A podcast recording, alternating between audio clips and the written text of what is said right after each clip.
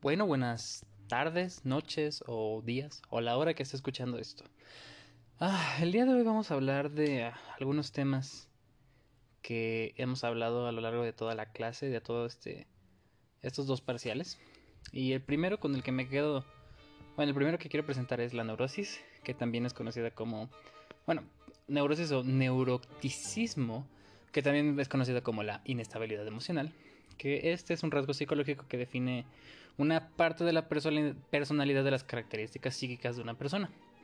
El ser neurótico suele implicar un, estado emocional negativo durante largos periodos de tiempo que también estos pueden agravarse con otros problemas como la ansiedad o sentimientos de culpa, la depresión, incluso la ira o incluso también la envidia.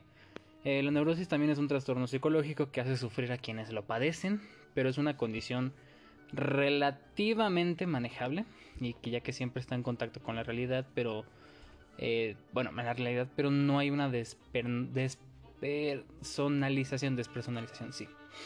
Eh, algunas cosas, pues, pueden ser algún, varios factores, como las personas neuróticas se ven más afectadas por los cambios estacionales, incluso padecen más estrés, tienen menos capacidad para enfrentarse a él. y a los retos del día a día.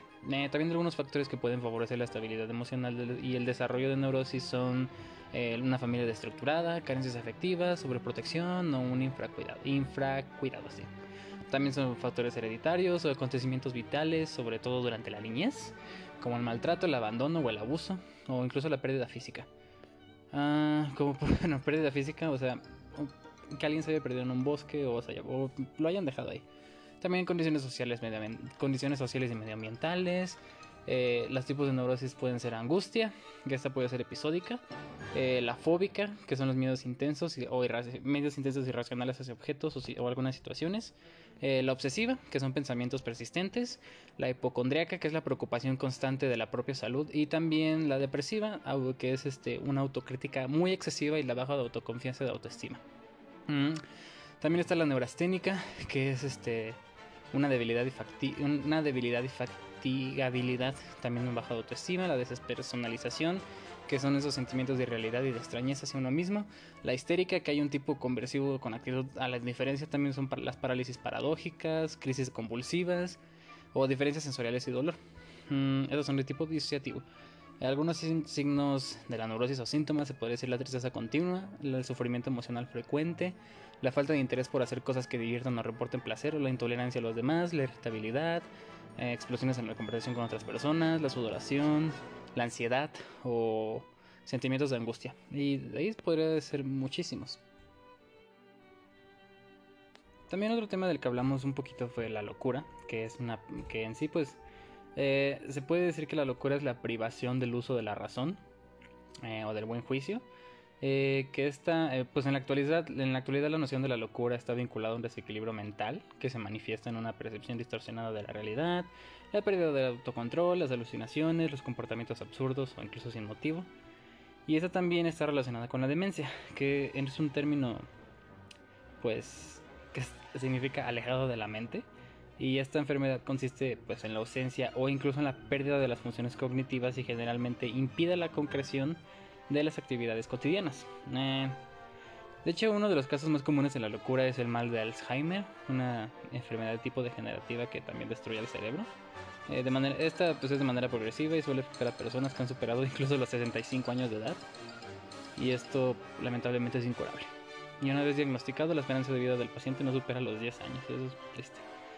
Y en un contexto diferente, pues fuera del ámbito de la, de la, del psicoanálisis, se puede decir que incluso se, incluso se etiqueta la locura como cualquier acción arriesgada eh, que generen sorpresa. También se habla un poco de la somatización que se entiende como...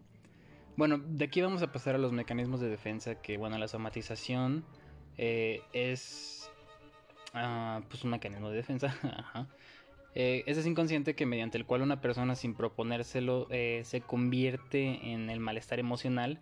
Convierte, perdón, convierte el malestar emocional en un síntoma físico, desviando también así la atención del conflicto psicológico que le puede generar, bueno, que le genera un, que le genera algo como le genera ansiedad o este, o depresión.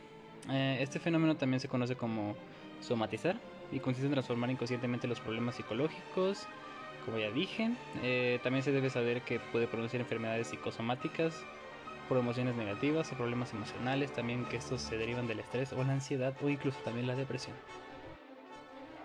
Ahora, como estamos hablando de los mecanismos de defensa, también vamos a hablar de estos porque los vimos. Eh, que estos son las reacciones inconscientes que tenemos, que bueno, que tienen las personas en situaciones emocionalmente difíciles eh, de aceptar y que utilizan nuestro cerebro para intentar mantener nuestro, nuestro equilibrio psicológico y también evitar el sufrimiento o malestar que nos supondría enfrentar esta realidad.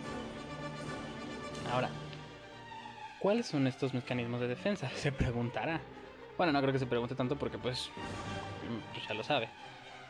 Este, bueno, estos, estos mecanismos de defensa tienen, la función de protegernos del sufrimiento, este, también al evitarnos las emociones dolorosas, pensamientos negativos, eh, ansiedad o bloqueos, bloqueos eventuales.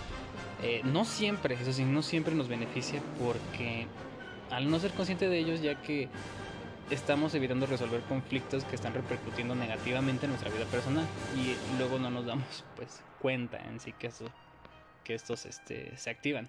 Eh, algunos de los principales, como dije, son la negación, que estas son situaciones en las que nos cuesta mucho aceptar un hecho o noticia, como el no ser correspondidos incluso por la persona que amamos o la pérdida de un ser querido. Eh, en, bueno, en este caso, pues a pesar de todas las evidencias, seguimos encontrando indicios que esta persona nos ama, por ejemplo. Y en el segundo caso que dije, pues hay momentos en los que no podemos creer que esta persona ya no esté.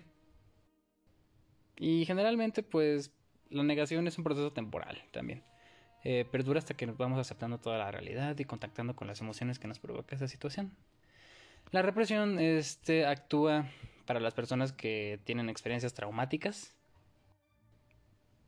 ya que, ah, bueno, también tienen pensamientos o recuerdos, impulsos, experiencias que consideramos vergonzosas, inaceptables o incluso demasiado dolorosos. Nuestro cerebro, al rechazarlos, pues los vuelve inconscientes. La proyección que a menudo no es más fácil, bueno, es, no es tan fácil identificar y también tolerar ciertas emociones. Eh, cuando esto ocurre puede darse el mecanismo de defensa de la proyección que atribuimos a nuestras propias emociones o pensamientos o deseos a otras personas. Eh, como por ejemplo, si no nos sentimos a gusto desarrollando nuestro trabajo, podemos ocultarnos este malestar inconscientemente para no tener que afrontar las emociones negativas. Y ya que, bueno, esto nos causaría el reconocerlo y reaccionar, expresando lo que nos está disgustando. También está la regresión, que es cuando una persona se enfrenta a situaciones estresantes o desafiantes, puede regresar a conductas infantiles.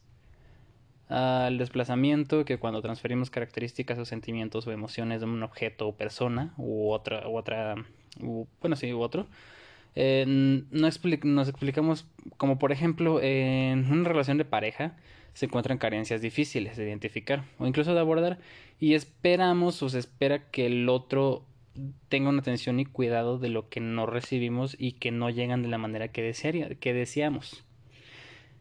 Eh, también es posible que traslademos este conflicto a cualquier situación rutinaria, ya sea como las discusiones. La racionalización es cuando pretendemos justificar las situaciones o errores que hemos cometido con razones o argumentos eh, supuestamente lógicos, entre comillas, ya que, bueno, de ejemplo, una persona que tiene la costumbre de llegar siempre tarde y entregar los proyectos fuera de plazo, y en lugar de responsabilizarse o asumir que no sabe organizarse a tiempo. Eh, la compensación que este se adapta de manera inconsciente para reprimir una conducta o actitud de, o emoción que nosotros mismos reprobamos y que consiste en adoptar la actitud contraria. Eh, por ejemplo, una persona que siente impulsos sexuales que considera inaceptables puede adoptar una conducta puritana para mantenerlos alejados. Eh, la identificación, que esta pues compensa las propias carencias, adopta las ideas, actitudes o virtudes, incluso la imagen de otra persona que tenemos realizada.